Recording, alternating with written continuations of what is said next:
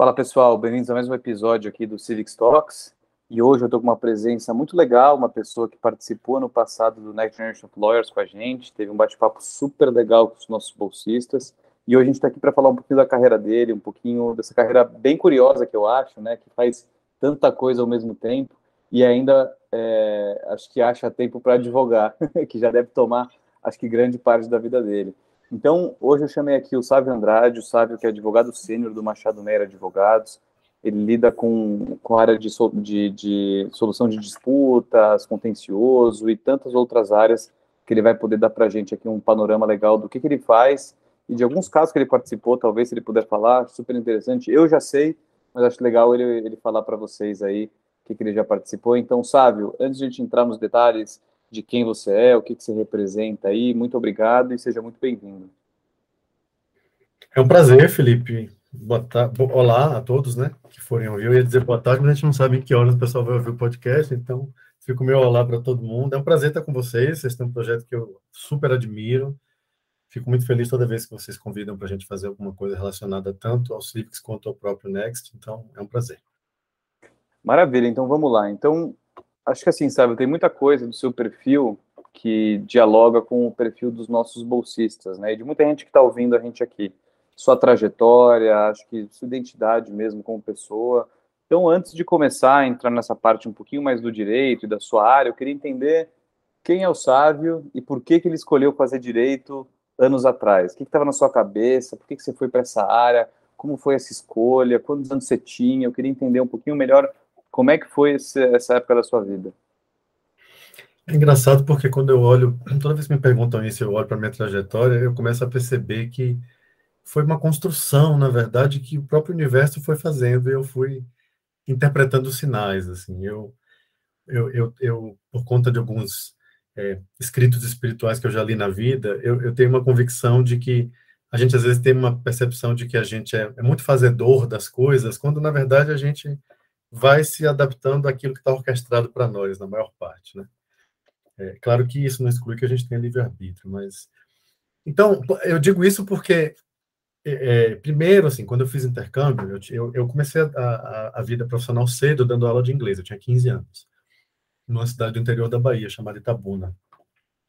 E um ano depois eu resolvi fazer intercâmbio.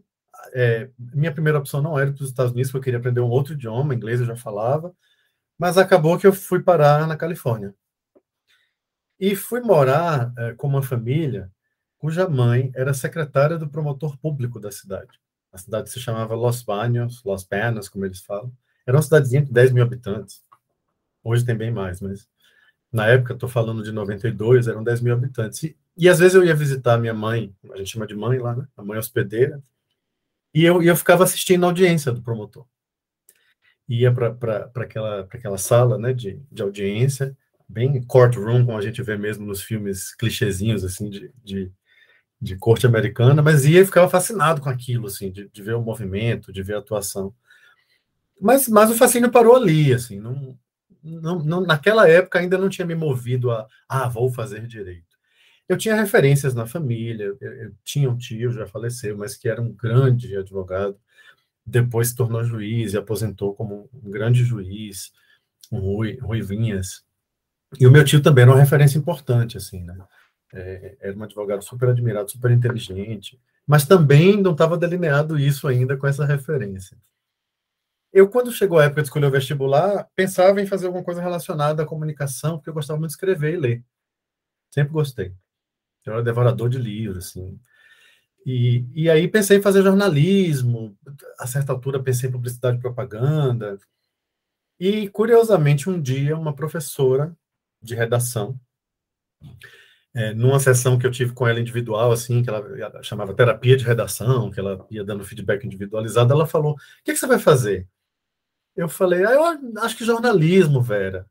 Ela disse: Mas, mas jornalismo por quê? Eu falei: é porque eu gosto de escrever. Ela: só por? Isso não é suficiente.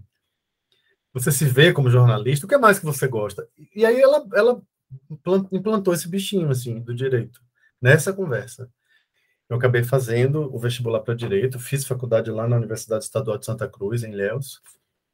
É, E aí fui me apaixonando durante a faculdade, completamente mesmo. Assim, eu comecei a fazer estágio já no terceiro ano de faculdade, com uma advogada lá em Tabuna, a doutora Graça Torres, já falecida também, que praticamente me entregou o escritório dela, e ela, ela era advogada do Banco do Brasil e, e, tinha um escritório particular. Então ela me entregou o escritório dela e falou: você vai atender as pessoas, você vai fazer as petições, você vai administrar o escritório, eu vou te orientando, porque eu não posso ficar aqui no escritório o dia inteiro.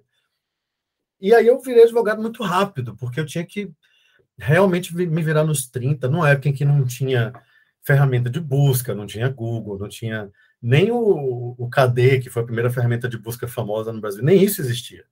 Eu tinha que me basear em algumas petições que ela tinha salvas lá no, no, computador dela, umas coisas é, impressas também, de arquivos que ela tinha, para conseguir fazer as petições, propor para ela. Eu, eu também, nessa época, vi o quanto eu gosto de interagir com pessoas, né? porque eu adorava entrevistar cliente, assim. Fazer entrevista para fazer um inicial era um exercício delicioso para mim, assim, ouvir o cliente, ouvir tudo que ele queria, e depois fazer o enquadramento com o que eu estava estudando na faculdade, as leis, era, era fascinante esse mundo. Então eu me apaixonei muito rápido por isso. Eu, eu, você pergunta assim, quem é sábio, né? Eu, eu, eu sou um advogado que é cantor e um cantor que é advogado. Eu, eu não, não, não gosto de dizer que a música é só um hobby para mim, porque eu levo muito a sério. Eu tenho um trabalho autoral, eu tenho música em stream. Então, é, é, é tão sério quanto a advocacia. Eu não vivo da música, é bem verdade. Mas eu amo as duas profissões que eu tenho e eu tenho o privilégio de poder conciliar as duas. E, e acho, você já me ouviu dizer isso para os meninos lá do Next, assim, eu acho que eu sou um, um advogado melhor porque eu sou artista e um artista melhor porque eu sou advogado. Então as coisas se completam. Exato, e eu que saí do mundo do direito agora, vejo quão interessante foi minha formação no direito e tanto a minha experiência em escritório de advocacia para tudo que você faz, né? Seja na sua outra profissão ou no seu dia a dia, né? A forma como você começa a pensar, se preparar para as interações que você vai ter, é, enfim, até simplesmente esse bate-papo aqui não é chegar e fazer um bate-papo, né? A gente como advogado se prepara, estuda a pessoa antes e tal, no seu caso, já te conheci, então ficou um pouco mais fácil, mas é, isso é muito interessante você falar isso. Mas eu queria entender o momento que você saiu da Bahia e por que você saiu da Bahia e por que, que você veio para São Paulo. Foi é, pelo, pelo, pelo sua profissão de advogado? Foi pela música? Pelos dois? Como é que foi isso? É, foi pelos dois. O primeiro trabalho que eu tive, é, trabalho assim, mais formal na advocacia, porque eu, eu, eu formei em Léus, e aí assim que eu me formei, fui para Salvador, né? É, eu achava já Ilhéus um lugar com limitações que eu não estava afim de, de lidar. Então, queria algo maior, algo mais interessante, fui para Salvador. Eu já tinha minha primeira filha, minha filha mais velha, eu fui pai muito cedo, eu tinha 21 anos quando ela nasceu. Estava no terceiro ano da faculdade, a minha grade foi de quatro anos. E aí fui para Salvador com, minha, com a mãe das minhas filhas, hoje minha ex-mulher e amiga, e, e lá o primeiro trabalho que eu tive foi no Machado Meir, na filial de Salvador do Machado Meir. Fiquei lá dois anos. É, adorava, fazia contencioso de massa, e, e, já fiz parte da história do escritório desde essa época, o que me deixa muito orgulhoso. Assim. Mas aí eu, eu recebi um convite uma vez de um headhunter para ir trabalhar em jurídico de empresa, e aí fui. Falei, ah, quero ter essa experiência também. Estava muito jovem, né? Queria experimentar tudo que eu podia do direito. E acabei me aprofundando muito nesse cenário de jurídico interno de empresa. De lá eu fui para uma multinacional alemã, depois fui para uma multinacional chinesa, fui general counsel aí de ambas e, e, e, foi fantástico poder trabalhar em empresa, porque é uma perspectiva do direito que é diferente da de escritório, né? É uma perspectiva de você pensar o direito como ferramenta para o business, né? É, e, e para todas as interações que o departamento jurídico de uma empresa pode e precisa ter. Então, ele precisa ter interação, interface com o RH, com a parte de, fiscal da empresa, com o financeiro, com a parte comercial. Né? Houve épocas em que eu, eu também tenho esse ranço de professor desde muito cedo, né? comecei a dar aula com 15, dei aula de inglês, depois fui dar aula de direito em faculdade, enfim, amo ser professor também. É, e aí eu, eu dava treinamento para dos mais diversos tipos. Toda vez que eu achava que tinha um gap nas empresas em que eu estava, de um conhecimento, ainda que básico, né? não um conhecimento aprofundado de um profissional do direito, mas às vezes, por exemplo, a área comercial de uma empresa precisa saber manejar um contrato, é, a base de um contrato, né? Depois ela submete isso para uma revisão do jurídico, mas e aí eu começava a treinar as pessoas, eu, eu montava sessões de treinamento em contratos, sessões de treinamento em relação ao consumo quando a empresa ia tratar com o consumidor, sessões de treinamento em, em práticas, boas práticas trabalhistas para evitar contingências. Então, Até isso eu fazia, e eu acho que isso é parte de você trabalhar no jurídico interno, né? Compreender onde você precisa aperfeiçoar a, o trabalho das outras pessoas também. E isso tudo na Bahia. É, eu, eu, durante a, a, minha experiência em uma dessas empresas, eu cheguei a vir bastante para São Paulo, porque tinha muita coisa em São Paulo rolando, mas, mas o principal era lá na Bahia. Nem era em Salvador, era no Polo Petroquímico de Camaçari, a última fábrica onde eu trabalhei. Mas aí, a certa altura, eu comecei a perceber que a minha carreira de advogado estava caminhando para é, um espectro que tinha que ser maior do que o da Bahia. Eu, eu, sempre fui muito interessado em muita coisa fora da caixa, assim, né? Eu nunca fui acomodado de ficar fazendo aquele mesmo trabalho. Ah, já que eu faço bem, beleza, vou fazer isso a vida inteira. Sempre fui inquieto. E, e tinha esse, esse chamado interno de vir para uma cidade como São Paulo, mas eu tinha minhas filhas, eu não queria estar longe delas. Eu separei da mãe delas, é, elas eram muito pequenas, eu sempre fiz um, movimento muito deliberado e, e, dedicado de estar perto delas o tempo inteiro. Era eu que ia para a escola, era eu que ia para as reuniões de pais, levava na escola, pegava na escola, fazia tarefa junto. E sempre tentando conciliar isso com o trabalho de advogado, que não é fácil. Mas acho que consegui. Elas hoje têm 25 e 21 anos e trazem esse depoimento de que, olha, pai, você sempre foi muito presente. E a minha filha mais velha me disse semana passada, eu estava com ela na Bahia, é, na hora que eu for ter filho, pai, eu preciso ter certeza de que o meu futuro marido seja, no mínimo, o referencial que eu tive de pai. É muito bom de ouvir isso, né? Legal, então isso, isso me prendeu ainda na Bahia um tempo, assim. Eu, eu, eu tinha medo de ir para São Paulo e me afastar demais delas. Depois, a certa altura, eu vi que elas cresceram, comecei a olhar para São Paulo, comecei a olhar o mercado, e aí também veio uma vontade de fazer uma coisa na, na arte, que era teatro musical, que só em São Paulo eu podia também fazer, né? E aí eu vim, eu vim meio com a cara e a coragem, assim, é, consegui trabalho rápido, graças a Deus, eu tinha uma rede de contatos bem bacana, logo estava fazendo espetáculo de teatro musical também, cheguei a fazer três, é, mas o teatro musical foi só uma ponte, minha, minha vida mesmo é de cantor e compositor, assim, o teatro foi bom, eu acho que o teatro é uma habilidade que, que nos ajuda muito na profissão jurídica também, né? Eu estava falando sobre isso, inclusive, outro dia num grupo de estudo que eu participo pelo Machado Meyer, na FGV, dizendo que assim, as faculdades de direito deveriam ter como disciplina obrigatória teatro. Porque a gente está falando agora tanto. É, a gente está falando tanto de soft skill agora, né?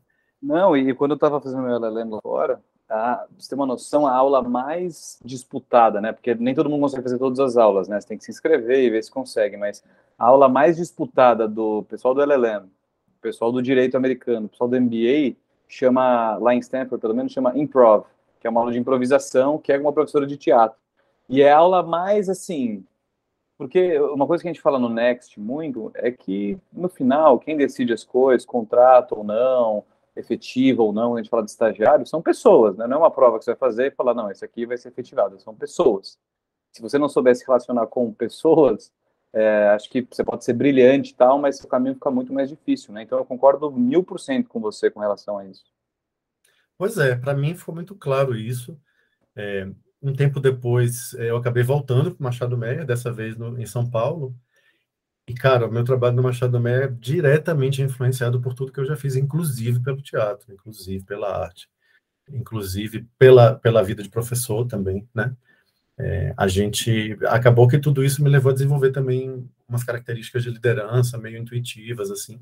Eu, obviamente eu fui aperfeiçoando isso. Eu gosto muito de estudar, então assim, se eu identifiquei que eu tinha aptidão para ser líder, eu fui estudar liderança, eu fui estudar uma série de coisas para saber fazer isso direito. Na hora que eu identifiquei que eu tinha aptidão para ser professor, eu fui estudar metodologia, eu fui estudar didática. Eu não gosto muito de me jogar sem me aprofundar nas coisas, assim, né? Então, acho que tudo isso contribui para eu ser o profissional que eu sou hoje. Gosto muito do profissional que eu sou. E aí, falando sobre isso, então, o que, que você faz hoje em dia, né? Qual é a sua área de, de atuação? Eu já sei, já sei dos projetos que vocês participaram aí no Machado Mero super interessantes, mas eu acho que legal você explicar um pouquinho como é que é seu dia a dia, né? Sua área é uma área, óbvio, contencioso, é, solução de conflitos e tal, mas tem uma, uma particularidade muito legal. Até por isso, quando vocês deram aula, você e Eduardo lá no, no Next, é, uns três alunos foram atrás para estagiar com vocês e uma estagia hoje em dia, que é a Giovana. Mas queria que você contasse um pouquinho, o que você puder falar, por óbvio, como é que é o dia a dia, o que, que vocês fazem normalmente.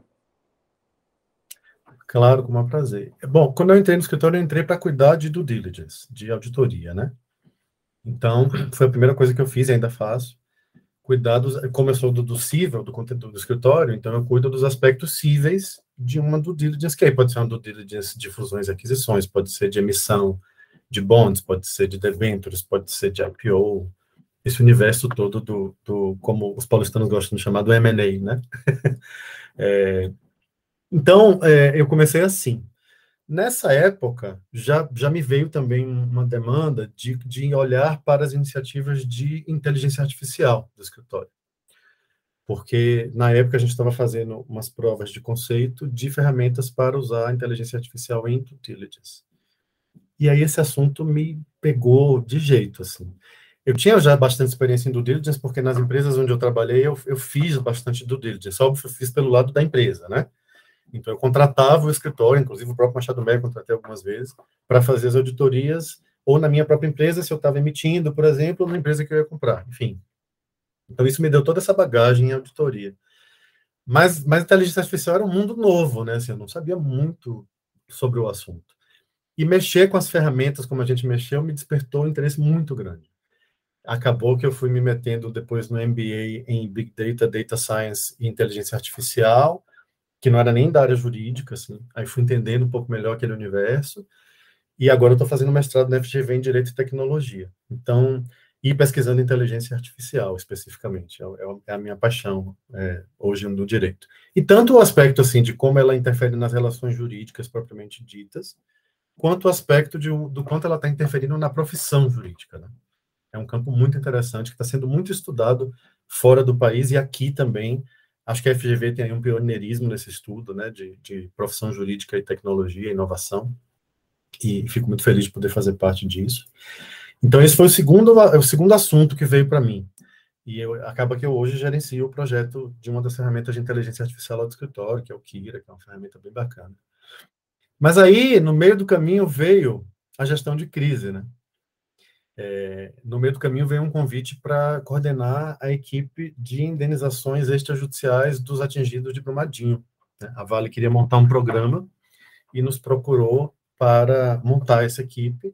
A gente teve que fazer essa gestão da crise em si, mas também desse programa. E cuidar desse programa, talvez, talvez não, eu posso dizer com alguma segurança que foi a, a tarefa, a atividade mais gratificante que eu já realizei na minha carreira de advogado. É, porque envolvia uma disposição muito clara da empresa em realmente indenizar de forma rápida e justa as pessoas. É, e, e, isso aconteceu, né? Já são mais de 12 mil indenizados aí nesses três anos de programa. Envolvia gerenciar pessoas, que me fascina, né? A gente hoje tem uma equipe de mais de 60 advogados, é, alguns de BH, outros aqui de São Paulo, gente do Rio, tem um menino que é do Rio Grande do Norte, enfim. É, então, gerir pessoas. E aí também aí vem um, outro capítulo né, da minha carreira no próprio Machado Mé, que eu sou um homem gay, LGBTQIA+, portanto, e, e, logo que eu entrei no escritório, me envolvi de cara em todas as iniciativas de diversidade e inclusão do escritório.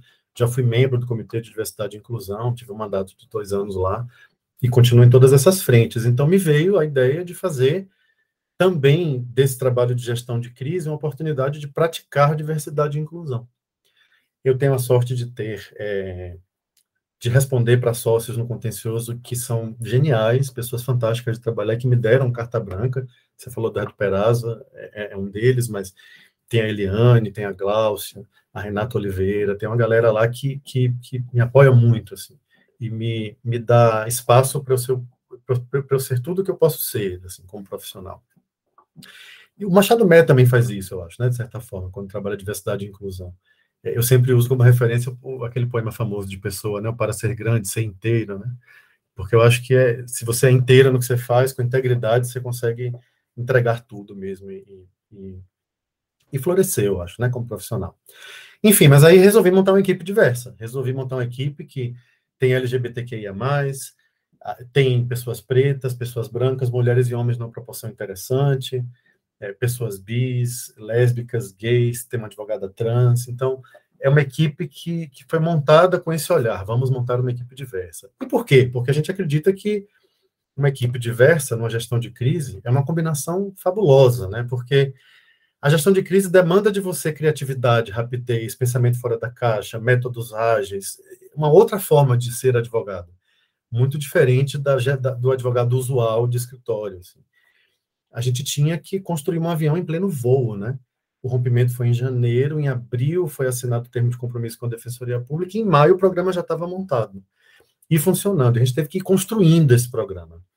A gente hoje teve nossa reunião, ontem teve a nossa reunião semanal, é, e eu fico olhando para tudo que a gente construiu nesses três anos de programa, é muita coisa, sabe? Assim, muitas é, formas de lidar com crise, e foi fundamental para esse processo que a equipe fosse diversa.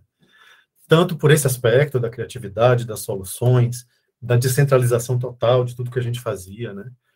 Quanto pelo aspecto também de, de poder atender um recorte populacional que tinha pessoas de todos os tipos também.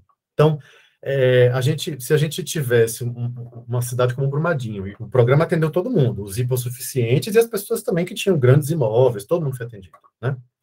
Então, se a gente tivesse para lidar com toda essa população, uma equipe predominantemente masculina, ou predominantemente branca, ou predominantemente hétero, cis, ia ser muito mais difícil para a gente conseguir conversar com esse público, conseguir construir a forma de lidar com essa população. Era uma responsabilidade muito grande que estava na mão da gente, lidar com a população que estava sofrendo, que foi uma grande tragédia, né? É, conseguir fazê-los, é, apesar do sofrimento, sentar conosco para para entendermos os danos que foram causados, como a gente pode indenizar da forma mais, mais justa possível e rápida. Então foi fascinante esse trabalho. Ainda é, o programa ainda, ainda existe, ainda está em, em, em, vigor, e é um trabalho que a gente ama fazer, ama muito mesmo. Não, foi muito interessante esse, esse quando você falou para a gente ali na sala, foi muito interessante, né? Porque eu, assim, eu, eu às vezes tenho, ainda tinha e tenho ainda síndrome do espectador, né? São assim eventos instituições muito grandes que às vezes eu acho que, cara, é muito irreal, né? Trabalhar com isso, ou estar nessa discussão.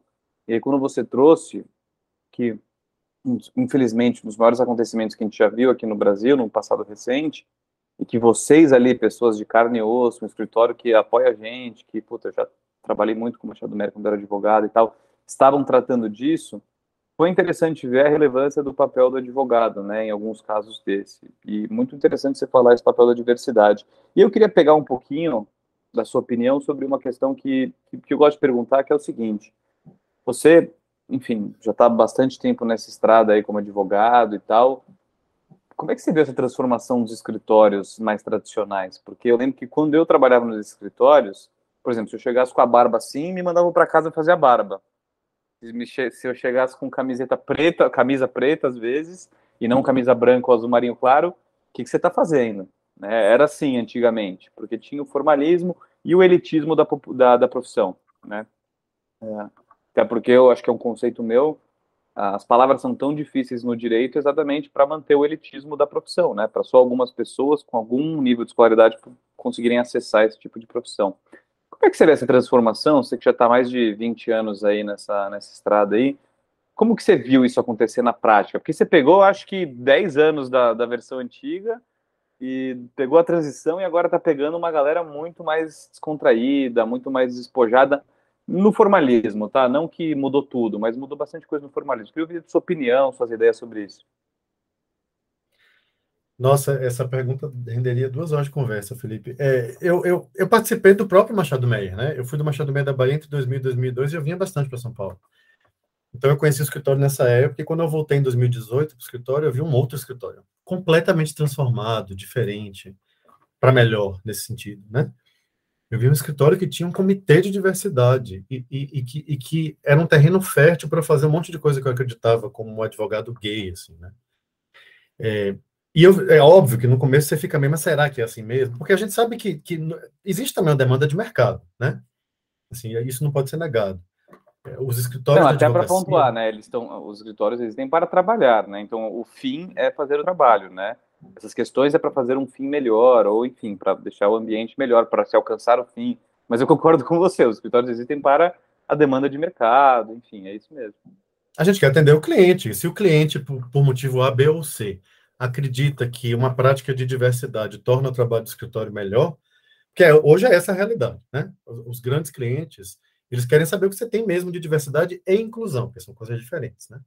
Então não basta dizer, ah, eu tenho um comitê, eu fiz uma cartilha. Não, o, o cliente quer saber de verdade o que, que você está fazendo, porque ele acredita que a sua forma de fazer ela se inova e ela se transforma quando você traz esse valor de diversidade para o seu trabalho. Fato, né? Então, primeiro, tem uma pressão mercadológica nesse sentido. Segundo, tem uma vontade do próprio escritório realmente de fazer algo diferente. Então, eu acho que esses dois fatores, quando se juntam, eles acabam, Felipe, predominando e, e, e transformando o escritório numa energia, numa força que se sobrepõe a forças contrárias que, obviamente, vão existir. A gente não pode esperar, se a gente fala em diversidade, a gente não pode esperar que 100% das pessoas de um escritório é, apoiem o respeito aos direitos LGBTs. É óbvio que nesse universo vai ter a galera que acha que não, que LGBT é balela, porque aí começa, né? Porque tem a Bíblia, porque tem, enfim. É, mas, mas o que eu acho, e é o que eu vejo e vivo no escritório onde eu trabalho, é assim, a, a maioria realmente esmagadora entende que esse valor é um valor e quer tornar ele concreto, quer trabalhar por ele. O aspecto geracional que você mencionou é muito importante também. Quanto mais jovem a pessoa do escritório, mais ela pressiona por isso, sabe? Eu participo sempre da, da, dos processos seletivos do escritório, de conversas com estudantes de universidades, do próprio Next. Você sabe o quanto eu gosto de estar com, com essa galera jovem, até porque tenho duas filhas na, na mesma faixa etária e, e, gosto de conversar com esse público e aprender com esse público, né? Porque se tem uma coisa que, que é um valor que a gente tem que levar em conta em relação à diversidade e inclusão, e ao panorama é, das questões LGBTQIA+, no, no mundo hoje, é o fato de que isso mexeu de uma forma muito fundamental na relação pais e filhos, né? A gente fez um evento uma vez no escritório com o Alexandre Amaral, que é um, um psicoterapeuta que eu admiro muito, e com a ONG Mães pela Diversidade, né? Para falar sobre educação para a diversidade. O Ale falou isso e nunca saiu da minha cabeça. Assim. Ele disse: o difícil de você educar um filho hoje, de, de, de 15, 18 anos, 20 anos, é que você não está mais naquele lugar de monopólio do saber. É uma relação em que você verdadeiramente vai aprender. Não é aquela coisa da boca para fora, ah, eu também aprendo com meus filhos, do que é bonitinho de falar. É uma coisa verdadeira. Assim. Tem momentos em que você sai do lugar de ensinador e vai para o lugar de aprendiz com seu filho. É, isso, isso é difícil, porque o adulto, quanto mais velho ele fica, mais o ego dele se cristaliza, se consolida, e fica difícil de penetrar, né? Então, eu acho que, você como educador sabe disso melhor do que eu, né? Então, está é, tá mudando muito o perfil das relações pais e filhos. Eu acho que isso se reflete também na hora que a gente vai conversar com as novas gerações. A gente tem que ouvir com muita atenção e eu acho que eu acho que uma coisa que você falou, que foi até a dona Vera que fez as perguntas para você, para você se interessar o direito, às vezes o ensinar está em fazer perguntas, né? Então, é, é em você direcionar a pessoa para ela se descobrir, descobrir a carreira, descobrir outras questões pessoais. Então, quando você começou a contar a história, que ela começou a te fazer perguntas, quando eu estou com, com os alunos, às vezes a melhor forma de ensinar é eu não falar nada, é eu simplesmente ficar fazendo perguntas para a pessoa refletir. Então, a gente faz aqui uma trilha de carreira com os alunos, que é o seguinte: primeiro eu quero que você me defina o que você quer da sua vida, né? Profissionalmente, óbvio, né? Porque todo mundo quer ser feliz, óbvio, mas profissionalmente, o que, que você quer? Depois eu vou para a segunda pergunta: por que você quer isso? Né? Então, por exemplo, muita gente quer fazer LLM, né? Tá bom, mas por quê? E o porquê é importante porque vai para a terceira pergunta: quanto você quer isso? Então, se o porquê não está bem definido, se você não sabe exatamente por que você está fazendo isso, você não vai esforçar tanto às vezes, né? Você não vai dar tudo o que você quer, porque para você vai parar de fazer sentido se não é tão importante assim. Então, quando a gente fala de educar, eu, eu gostei muito do que você falou agora, às vezes é fazer as perguntas certas, né? Que é tão difícil quanto você ensinar qualquer coisa. Mas, é... desculpa te interromper, mas eu concordo exatamente com isso. As perguntas, às vezes, são tão mais importantes quanto você sei lá, falar de alguma cartilha, fazer qualquer coisa. Isso, isso com certeza, né? Assim, eu lembro do meu primeiro é, mestre na arte de ensinar, Marcos Azevedo. É, foi a primeira pessoa que me ensinou técnicas de dar aula, né? E eu lembro que ele falava uma coisa que, que naquela época já era inovadora é, e, que, e que me fascinou, assim. Ele, ele porque eu, eu dava aula no, no método behaviorista, né? Assim, da, do aprendizado por repetição, né? Que era, na época, o CCA.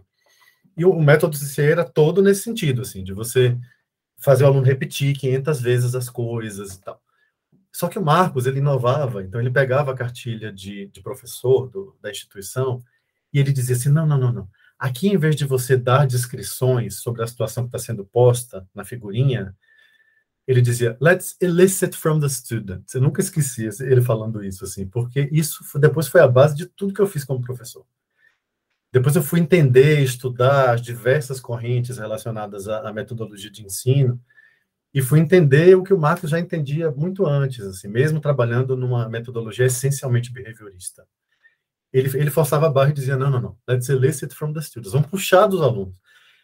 E isso é, é fundamental, porque nunca ninguém vem para um ambiente de aprendizagem, e aí eu não estou falando só de sala de aula, eu estou falando também de uma experiência de estágio no escritório, ou da própria relação entre sócio, sênior, pleno, júnior, é, né, trainee, Sempre ali tem uma, uma experiência de aprendizagem acontecendo. E você nunca, não pode jamais ignorar o que a pessoa já traz, porque alguma coisa ela traz. Não sei se você lembra da nossa, da nossa aula lá no, no Next. Eu, quando fiz aquele plano de aula com o Perazzo, eu falei assim: não, não, não, não. A gente vai falar de gestão de crise, tudo bem, a gente sabe bastante de gestão de crise. Mas eles sabem também. Eles sabem muita coisa, porque as crises mundiais hoje são acompanhadas por todo mundo. A gente vive num mundo globalizado. O acesso à informação, graças a Deus, é amplo né? Infelizmente, com isso vem o acesso à desinformação também, mas a gente luta contra. E assim, a, a aula começou com isso, você vai, você vai lembrar, né? Com os meninos trazendo o que eles tinham de percepção né? que sobre crise. Exato, exato. Porque você não pode ignorar o conhecimento prévio que a pessoa já tem sobre aquilo. Eu dei uma aula é, uns três meses atrás na FGV sobre, sobre regulação de inteligência artificial, e o meu parceiro, que é um grande parceiro, a gente é colega no mestrado, Lucas Latini, a gente partiu da mesma premissa, assim. São alunos de graduação que já têm alguma bagagem sobre isso.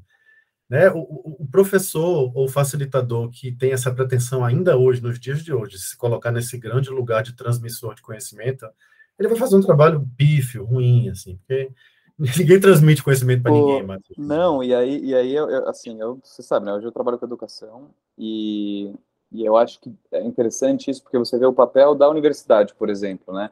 Então você pega 20 anos atrás, não precisa ir muito longe, 20 anos, tá? A gente tem milhares de anos aqui como né? mas 20 anos atrás, por que, que as pessoas iam para a faculdade? Elas iam para a faculdade, e porque as faculdades se, se, se, diferenciavam das outras? Porque em um certo local físico era onde você ia encontrar certas informações que você não encontra em outro local físico ou na sua casa, certo? Então você ia exatamente para adquirir o conhecimento que uma pessoa ou a série de livros que só existiam nas bibliotecas em certos lugares conseguiam te dar. Agora, a partir do momento que você tira essa premissa, que você tem que ir a algum lugar para obter a informação, qual que é o papel da universidade? Né? É mais só transmitir conhecimento? Ou é um papel de construir pensamentos críticos, de inovar, de debater, né? Isso que você está é falando é exatamente o que eu penso. É curioso você pensar com uma instituição que existe há centenas de anos atrás, ainda existe hoje, ainda é super relevante, eu acho, porque, enfim, às vezes você precisa de ordem na nossa sociedade para você entender como funciona carreiras e tal. Infelizmente precisa, né? Que você seja bom ou ruim, isso existe. Mas é interessante ver o papel dela hoje, né? Então é a mesma instituição, existem os mesmos prédios, às vezes até mais prédios, mas o papel dela mudou drasticamente com a tecnologia. Exato.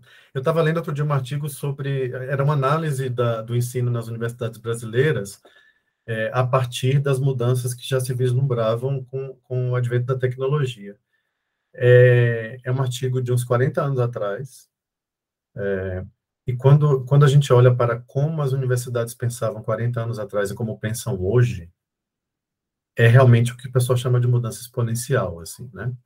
É, embora devamos ressalvar que ainda existem alguns lugares em que se faz a mesma coisa de 40 anos atrás, mas, mas eu acho que, que olhar para o que não está sendo feito assim, né, o que está sendo feito para esses novos tempos é, é, fascinante, é muito diferente, assim. E se a gente não se ajusta, a gente fica perdido, né, acaba não, não cumprindo a função da gente. E eu acho que o que realiza muita gente como profissional é ter a certeza, quando a gente põe a cabeça no travesseiro à noite, de que a gente está fazendo o melhor que a gente pode com o que a gente se propõe a fazer, né? E, número um. E número dois, de que a gente está, ao fazer o nosso trabalho, transformando vidas, né? É, eu acho que o ser humano é para isso que ele veio, assim, para o planeta, né? Ele veio para transformar.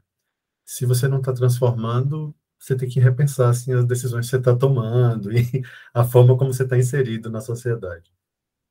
É, e isso aí, assim, não vou dizer infelizmente, mas isso é meio com o tempo que a gente vai aprendendo, né? E acho que com, por exemplo, nunca eu nunca fui o paladino da justiça que eu queria ser ter ONGs. Nunca foi meu objetivo, simplesmente aconteceu. Mas o problema é, aconteceu e você, por passar por uma experiência dessa, de troca, de aprendizado, de ajudar alguém a entrar na faculdade, isso te fascina. E a sua noção de felicidade muda do dia para a noite. O que, que te faz feliz agora? É você comprar um bem material ou você ajudar alguém a entrar na faculdade que, cara, só quer estudar? Né? Daí você vê uma coisa super transformadora no seu papel aqui na humanidade. É meio filosofia de bar isso aqui, mas é muito legal porque é a realidade, porque é o que motiva a gente a fazer alguma coisa depois, né?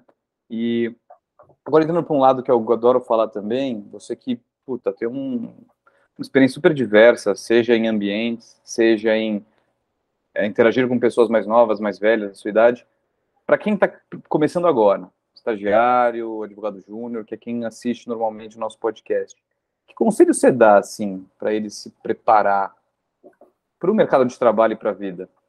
Eu sei que é muito abrangente isso, mas o que, que, você, que, que você costuma falar aí para seus alunos? Quem você tem mais interações? É, é, é, muito boa essa pergunta sempre, eu acho. Né? É sempre bom poder falar sobre isso, porque realmente é uma outra realidade. Se você me fizesse essa pergunta 10 anos atrás, minha resposta seria completamente diferente. Eu não estou falando de muito tempo, 10 anos. Eu acho que, primeiro, é, a pessoa não pode se descuidar da parte técnica, sabe? Assim, é, porque às vezes a gente começa a focar nas outras coisas que são novidades e esquece de reforçar a importância da parte técnica. A gente tem que entender bem o trabalho que a gente está fazendo, né? Então, por isso, é, quando por exemplo, me propus a mexer em ferramenta com inteligência artificial, é, é isso também, assim, eu não posso mexer com isso sem entender direito do que eu estou falando. Aí eu fui realmente entender como o algoritmo funciona, o que é está por trás dele. Assim, eu acho que esse aprofundamento precisa existir, porque senão a gente corre o risco de ficar superficial o tempo inteiro. E isso não é bom. Né? Então, se você quer trabalhar em área X, vá aprender sobre essa área, se aprofunde. Sim, ainda que depois você mude, ah, não quero mais trabalhar nessa área, vou para outra, ok. Né? Eu tenho certeza que você, quando fez a, sua transição para a educação, deve ter começado a estudar muito mais sobre educação, como estuda até hoje, né? Porque tem que aprender na profundidade o que você está fazendo, não pode ficar no superficial. Essa é a primeira coisa. Aí, em segundo lugar, aí sim, olhar para todas essas novas habilidades que precisam fazer parte de um profissional do direito, né? Então, eu acho que o profissional do direito hoje tem que ter, eu sempre falo isso nos grupos de pesquisa de estudo que eu participo, autoconhecimento.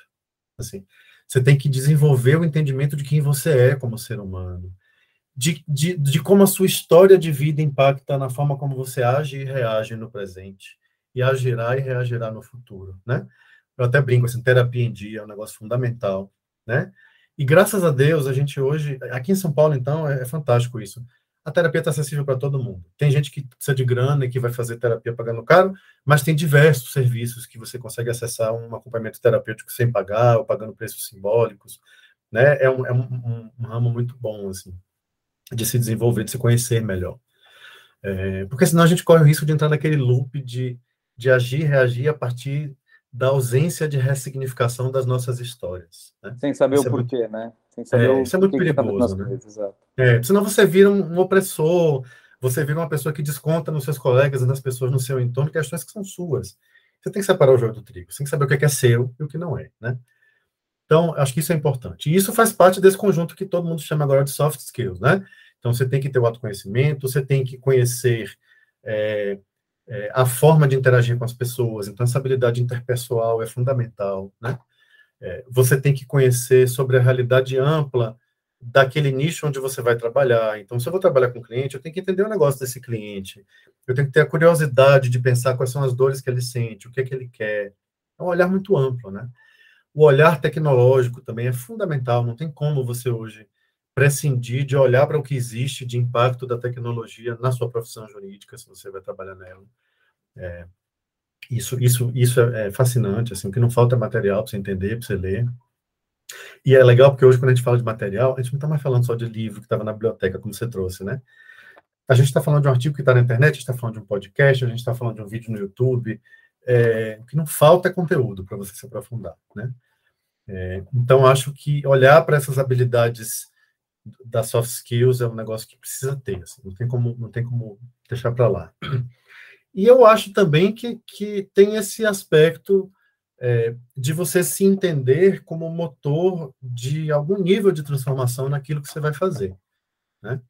É, não adianta você é, atingir certas conquistas e dizer, ah, não, beleza, atingi isso aqui já, tá massa, tá legal. Tem que ter uma inquietudezinha, assim, de, tá, e agora, o que é que eu vou fazer com isso? Como é que eu vou mudar a sociedade em que eu estou inserido? Como é que eu vou colocar isso a serviço dessa mudança? De, a gente está vivendo, para, para os que acreditam nisso, a gente está vivendo um, um momento muito importante, né, no planeta.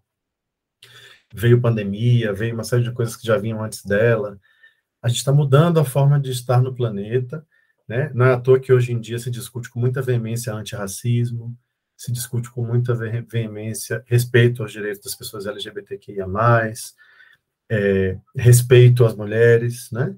Acabar com essa cultura patriarcal em que a gente ainda se vê o tempo inteiro. É, isso é um momento de transformação que provavelmente é, a minha geração, talvez a sua, não vejam lá o resultado final. A gente está no processo de transformação. Essa transformação ainda leva aí uns 100 anos para atingir um resultado mais legal, assim. Mas eu acho que é muito gostoso se perceber participando desse processo. E é um exercício muito difícil, viu, Felipe? Porque a gente é, é a gente busca resultado sempre, né? Então a gente quer ver e saber qual é o resultado. Mas a gente está vivendo um momento de transformação planetária que a gente não vai ver esse resultado. A gente já vislumbra o que ele vai poder ser, mas a gente trabalha para que ele aconteça sem a perspectiva de poder desfrutar desse resultado lá na frente. É um, é um exercício de desprendimento também, né? Porque às vezes, às vezes pode desanimar, às vezes a gente pode participar de uma coisa e dizer assim, poxa, mas eu trabalho tanto, eu luto tanto, eu faço tanta coisa, e eu não estou vendo as coisas mudarem. Não, você não está vendo e você não vai ver. Você tem que fazer na certeza de que essa mudança lá na frente vai acontecer, colaborar com ela. Né? Sim, eu acho que papo de coach agora. É como se fosse um o seu sucesso é quando o copo transborda. Só que ele não vai transbordar do dia para noite, vai ficar horas e horas enchendo.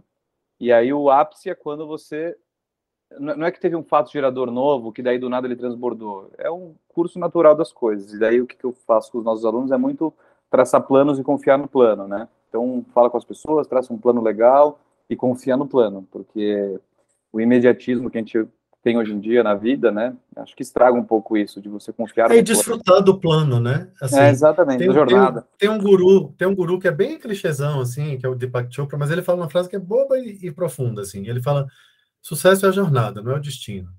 Quando você para para discutir sobre essa frase, cara, assim, é, é, essa, esse exercício da gente sim fazer o plano, né? A gente não pode deixar ele, ele em segundo plano, ele tem que existir. Mas ele, uma vez existindo, você precisa também olhar para ele, abandonar um pouco ele e vivenciar o que você precisa fazer agora, no presente, para que aquilo que você planejou aconteça e desfrutar disso, né?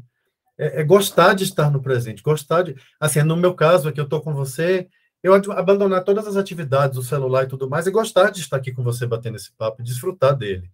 Eu acho que isso é muito desafiador numa sociedade hiperconectada como a nossa eu às vezes fico preocupado porque eu sei que junto com todas as coisas boas que a nova geração está trazendo para nós, tem esse problema também de ser uma geração que não viveu a desconexão, né? É, e, e, da pessoa já está tão habituada àquilo que ela não percebe o quanto ela está imersa naquele mundo de hiperconexão e o quanto isso também traz prejuízos, né? Então, assim, é, viver o momento presente é, é um negócio difícil hoje em dia, mas que é muito importante você tocou num ponto, não sei se você já viu aquele documentário do Netflix do Michael Jordan, que é o Sim. Last Dance, e aí tem um, um, nos últimos capítulos eles falam assim, que às vezes o maior dom do Michael Jordan não era ele ser super bom, né, atleticamente tal, era ele ter a capacidade de estar sempre no momento presente. As pessoas gastam milhões de reais para fazer retiro espiritual e tal, para tentar estar no momento presente, e ele tinha essa capacidade de focar no que ele estava fazendo sempre no momento. Então, antes do jogo, ele fazia um. Ele apostava com os caras do estádio lá, tava nem ligando se ia ter a final, não sei o que. O cara tava. E é muito difícil isso, porque às vezes você não aproveita o presente pela expectativa futura. E aí você não vive. Esse é o bottom line de tudo, né? Mas. É, cara, e, e por que, que as pessoas falam tanto em meditação, né? Porque a meditação é uma das ferramentas que te trazem para o momento presente. Quando você tem a prática diária de meditar, a tendência é que a sua mente vai se acalmando um pouco, porque também o que te leva para sair do momento presente é a mente inquieta, né? excessivamente inquieta, né? Então, é, é, é, difícil, cara. Eu, eu, eu, de uns tempos para cá, eu tô fazendo um negócio que está sendo tão, é, tão transformador para mim. A certa altura da noite em casa, eu, eu pego meu telefone celular, eu coloco no meu escritório para carregar, eu não olho mais para ele. Sim, tipo, tipo nove da noite, às vezes até antes, né? Eu, eu óbvio que eu deixo os, os, os, os ringtones ligados para alguma emergência que aconteça, do trabalho, da família, enfim. Mas eu tiro ele de pé de mim. Eu largo ele no meu escritório e eu vou viver a minha vida com a minha filha, com meu marido. A gente vai interagir, eu vou fazer uma comida, vou, vou conversar com eles, eu vou ver uma série junto ou separado, mas enfim. Esse exercício de se desconectar é fundamental. Fim de semana também, eu acho que precisamos fazer isso cada vez mais. Eu também acho. Eu acho que, assim como tudo na vida, é uma questão. A sociedade, se você pega o passado, é muito pico, né? Então, por exemplo, eu comparo muito a alimentação com a tecnologia. Então, quando a gente descobriu os fast food e tal, foi um pico de consumo absurdo até todo mundo perceber que era ruim.